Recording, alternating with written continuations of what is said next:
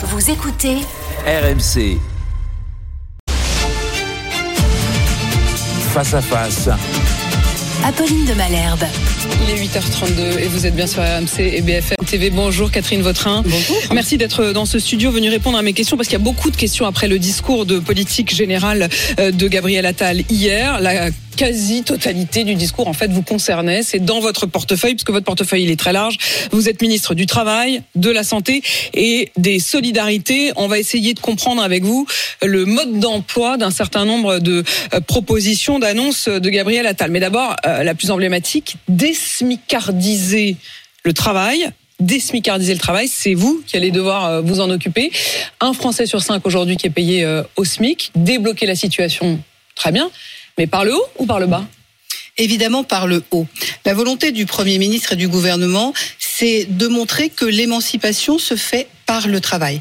Et ce que l'on voit, c'est que depuis des années dans notre pays, on tourne toujours en fait avec cette notion de SMIC. Et ce que l'on voit, c'est que quelqu'un qui est au SMIC aujourd'hui, c'est-à-dire quelqu'un qui a 1398 euros, si on veut l'augmenter de 100 euros, en réalité, ça coûte 260 euros à l'entreprise. Et lui, quand on a retiré la part de prime d'activité, la part de CSG, son solde net, c'est 45 euros. Donc on voit bien que finalement, pour une somme qui au départ paraît intéressante, le résultat n'est pas au rendez-vous. Ça, il faut rendre les choses plus intéressantes. Oui. Mais est-ce que ça veut dire qu'au fond, le problème même, c'est le SMIC Alors, il faut regarder trois choses, si vous me permettez. La première, c'est celle que je viens de dire, c'est-à-dire que le gain net soit plus intéressant.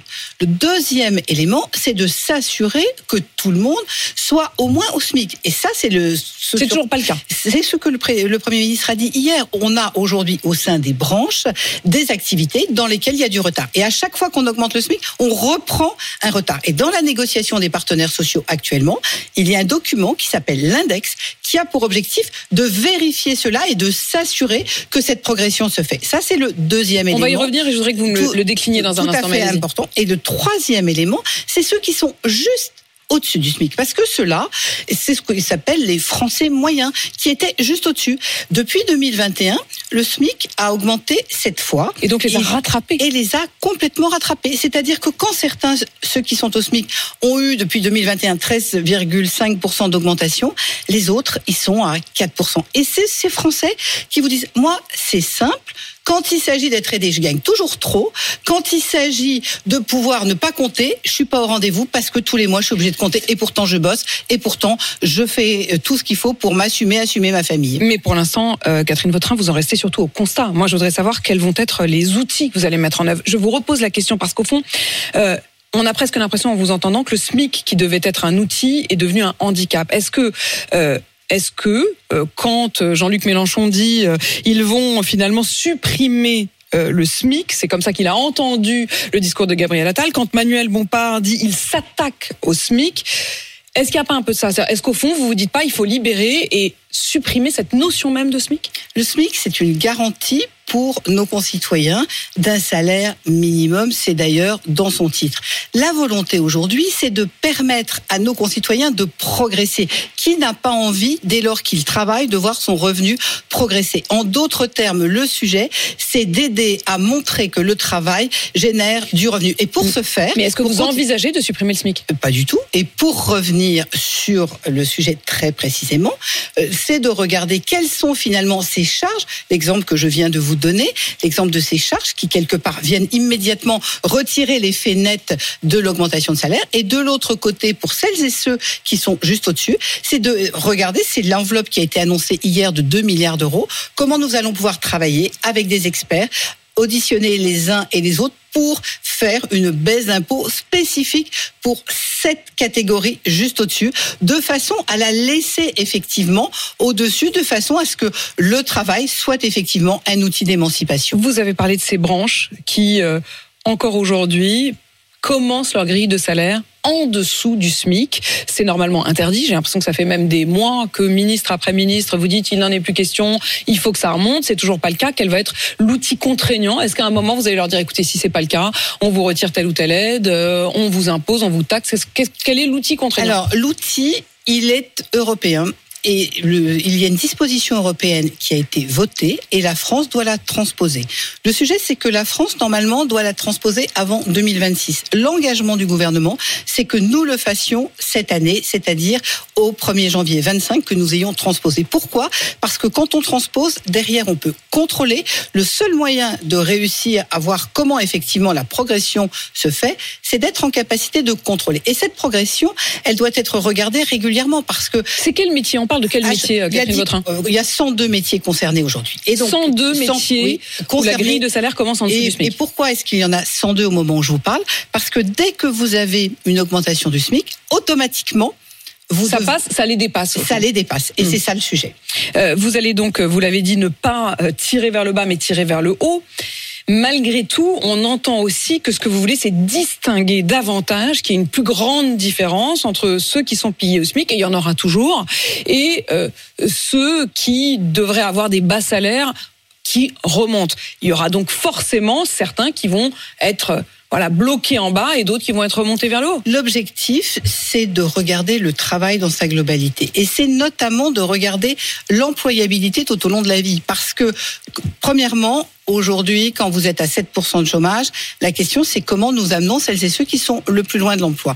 La réponse à ça, c'est la formation. C'est France Travail qui a été mis en place et qui déjà s'adresse aux bénéficiaires du RSA.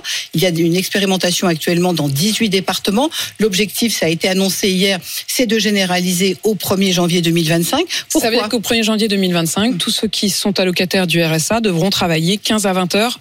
C'est d'accompagner toutes celles et ceux qui sont au RSA. Pourquoi? Parce que personne ne choisit d'être au RSA par plaisir. Donc toute la question, c'est comment on les aide à être formés parce qu'il y a aujourd'hui dans notre pays des emplois qui ne sont pas pourvus. Dans le secteur dont j'ai la responsabilité, qui est celui des métiers de l'humain, que vous preniez euh, le sujet des crèches, que vous preniez à l'autre bout le sujet de l'accompagnement des personnes âgées, pour prendre ces deux exemples. Ce sont des domaines dans lesquels nous avons des emplois à pourvoir.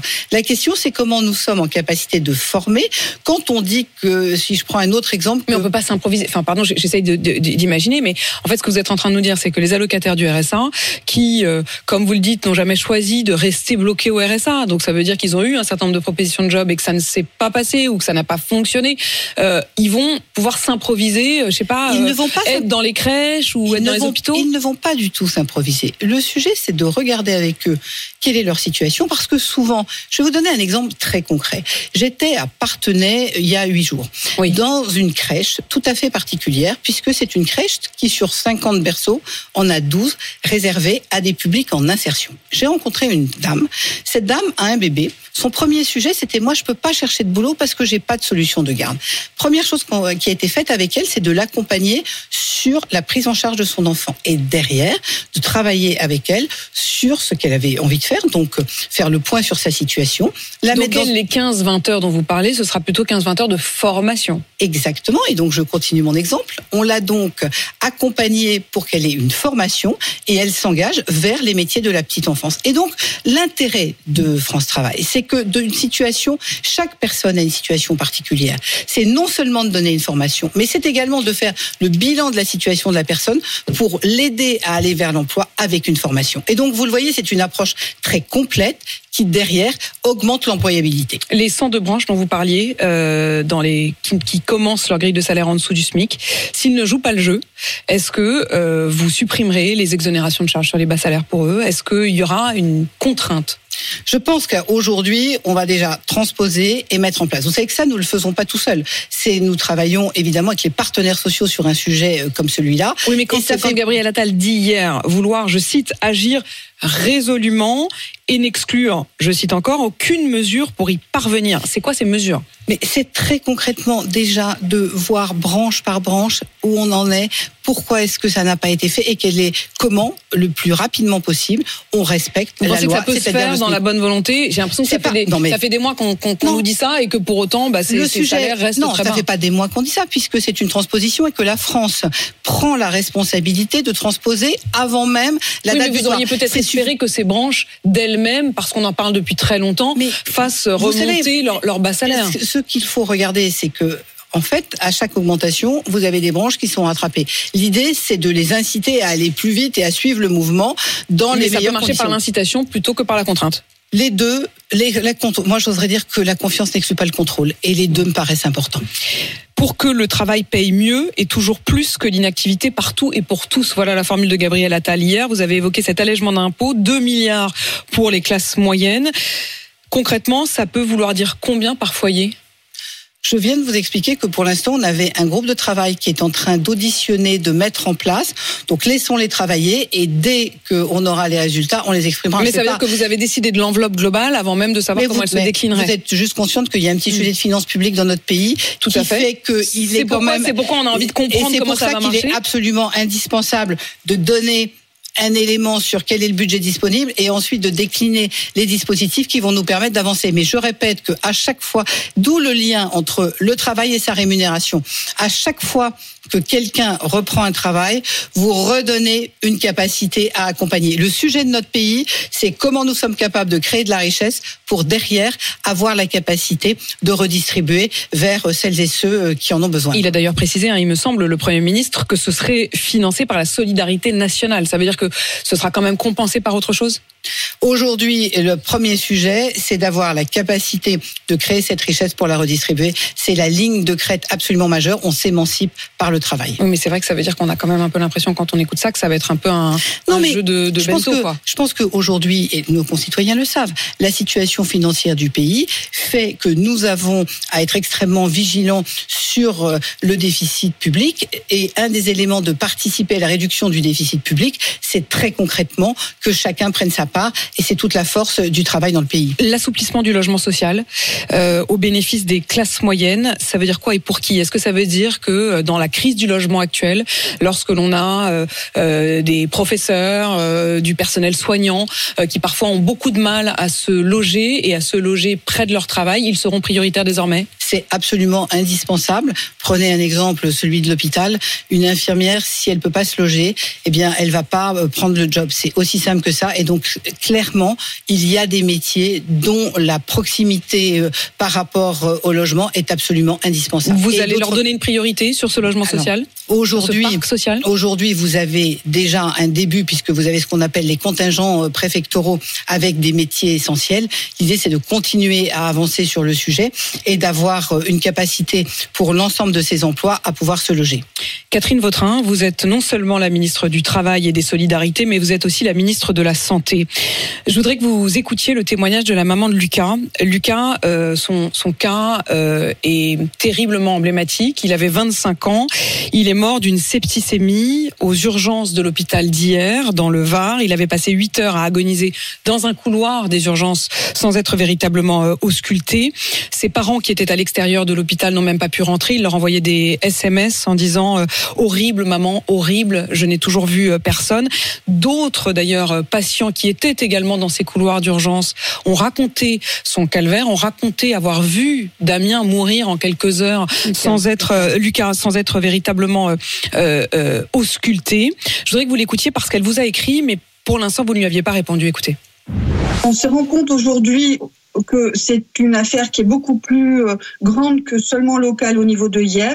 Il y a un problème dans les urgences en France. ce qu'on voudrait aujourd'hui, c'est une réponse de la ministre, puisque je lui ai envoyé un courrier recommandé pour lequel, pour l'instant, je n'ai pas eu de réponse. on voudrait une, une, réponse à ce courrier, par exemple. On voudrait aussi qu'elle se quelle, diligence, peut-être que c'est déjà fait, une enquête sur l'hôpital de hier, sur les urgences de hier.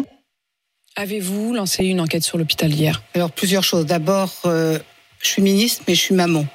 Et donc, évidemment, mes premières pensées vont pour cette famille qui a vécu ce drame au mois de septembre dernier. Il y a 15 jours que je suis en fonction. Au moment où je vous parle, je n'ai pas cette lettre.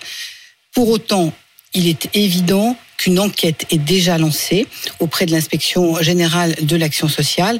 Bien évidemment, c'est le minimum. Au-delà de ce drame, le service d'accès aux soins est aujourd'hui une de mes priorités. Le service d'accès aux soins, c'est le 15. Ce numéro de téléphone que chacun de nos concitoyens connaît. Au bout du téléphone, vous avez quelqu'un qui a capacité, qui est un médecin régulateur, qui a capacité à répondre à la situation qui est la vôtre et de décider ce que l'on peut faire pour vous, où vous devez aller et ce que vous devez faire. Aujourd'hui en France, nous avons très précisément 60 centres d'accès aux soins. Le sujet, le Premier ministre l'a dit hier, c'est qu'à l'été, nous en ayons une centaine. Parce que ce service d'accès aux soins, c'est la dispatch en quelque sorte? C'est la réponse sur la totalité du territoire. Nous étions à Dijon avec le Premier ministre. Nous avons visité euh, ce service d'accès aux soins qui permet effectivement de répondre entre les urgences, évidemment, qu'elles soient euh, pédiatriques, adultes, psychiatriques, et c'est surtout ce travail entre les médecins et l'hôpital. C'est-à-dire qu'on envoie aux urgences et qu'ensuite on attend des heures sur un brancard dans des couloirs, le centre d'accès aux soins n'aura été qu'un palier supplémentaire. Tout le sujet, c'est précisément parce qu'il y a ce travail qui est fait avec les médecins régulateurs de justement aller au bon endroit au bon moment. Et qu'en d'autres termes, suivant le problème qui est le vôtre, on vous adresse là où vous avez besoin d'aller. Et là, vous avez les réponses qui sont celles qui sont nécessaires en fonction des symptômes qui sont les vôtres. On a l'impression, et le drame de Lucas, et sa maman l'expliquait très bien sur RMC ce matin, qu'au fond, aujourd'hui, il y a une forme de pile ou face. C'est-à-dire que selon l'endroit où vous vous trouvez en France, selon euh, euh, le jour de congé du médecin en charge des urgences ce jour-là, il n'y a plus la garantie d'un égal accès aux soins en France. Je crois qu'il faut quand même se dire qu'aujourd'hui en France, il y a 50 000 passages par jour aux urgences dans notre pays. Parallèlement à cela, il y a un million de consultations chaque jour faites par les médecins libéraux. Donc nous avons dans notre pays un système de soins qui reste l'un des meilleurs du monde. autre sujet sur lequel je crois il est important que nous insistions, c'est qu'en France, nous avons un savoir-faire en matière de curatif, de traitement. L'autre sujet sur lequel nous devons travailler, c'est aussi celui de la prévention, qui est l'un des éléments sur lesquels je vais bien évidemment avancer. Vous allez aller chercher des médecins à l'étranger?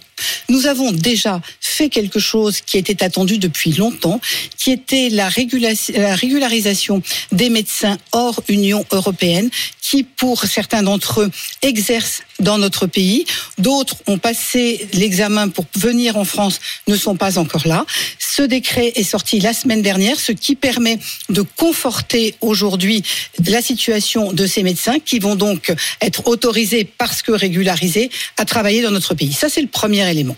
Le deuxième élément, c'est que vous savez qu'il y a maintenant 30 ans, des décisions avaient été prises, ce qu'on appelle le fameux numerus clausus, qui consistait à limiter le nombre de médecins qu'on formait chaque année, ce qui génère aujourd'hui les difficultés que nous connaissons. Certains étudiants de l'époque qui ont qui n'ont pas pu faire médecine, ont passé leur diplôme ailleurs et pour certains d'entre eux sont partis exercer ailleurs. Un des sujets, c'est de proposer à ces Français de revenir dans notre pays et c'est aussi de proposer à des médecins étrangers qui seraient intéressés de venir pratiquer pendant quelques années en accord avec leur pays, de venir en France. Ce sont deux éléments et je rappelle que d'ici cinq ans, il y a cinq ans, le président de la République, c'est une des premières choses qu'il a faites en arrivant en, 2017, a décidé d'augmenter la formation des médecins. Nous formons actuellement 10 700 médecins par an. Et ça aura donc des... Nous avons encore besoin de cinq ans. Très concrètement, il y a mhm. cinq ans. Catherine Vautrin, les agriculteurs ont écouté évidemment attentivement euh, le discours de Gabriel Attal hier. Un certain nombre qui étaient sur les blocages ont décidé de poursuivre la mobilisation. Il y a un point sur lequel je voudrais entendre la ministre de la Santé que vous êtes. Dans les revendications des agriculteurs, il y a notamment le fait de simplifier euh, et d'alléger les normes. Un certain nombre de ces normes, elles sont dictées par euh, des questions sanitaires, par des questions de glyphosate, par exemple, de proximité avec les habitations. Sur tous ces points, ils aimeraient que la charge soit allégée. Comment vous arbitrez entre le sanitaire, entre euh, les précautions, entre un principe de précaution sanitaire et euh, la satisfaction de leurs revendications? Vous savez, dans ce que vous êtes en train de dire, il y a un élément qui me gêne beaucoup, c'est qu'il y a cette espèce de, de petite musique d'agriculteurs pollueurs. Et ça, les agriculteurs n'en peuvent plus.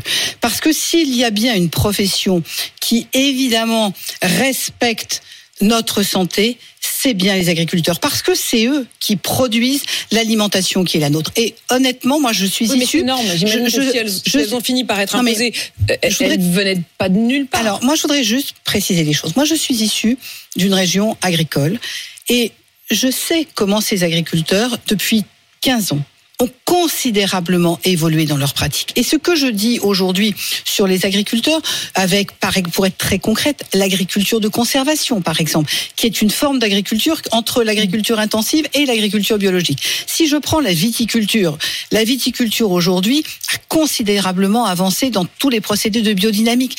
Donc les agriculteurs ont commencé le changement eux-mêmes. Et quelque part, un des éléments de cette crise, c'est de respecter leur métier, c'est deuxièmement de leur permettre de vivre très concrètement de l'argent de leur travail. Troisièmement, il y a incontestablement cet élément de normes. Et quatrièmement, vous avez vu que le Premier ministre, encore ce matin, rencontre des agriculteurs. Je crois que c'est un rendez-vous important que de reprendre l'ensemble des sujets agricoles. Mais ce que nous jouons, c'est notre souveraineté alimentaire. Et ça nous... Il est sur le terrain, à nouveau, Gabriel Attal, ce matin il est ce matin en rendez-vous avec des organisations agricoles. Et euh, cette crise d'ailleurs des agriculteurs, on continue à en parler non seulement sur BFM TV mais également sur RMC puisque dans quelques instants Olivier Truchot, euh, on le retrouvera, est sur le terrain sur un point de blocage sur euh, la 15. Merci Catherine Vautrin d'être venue faire le service après-vente et c'est nous expliquer un peu ce qu'il y a notamment derrière cette fameuse désmicardisation de la France. Je rappelle que vous êtes la ministre du Travail, de la Santé et des Solidarités. Il est 8h52 sur RMC BFM TV.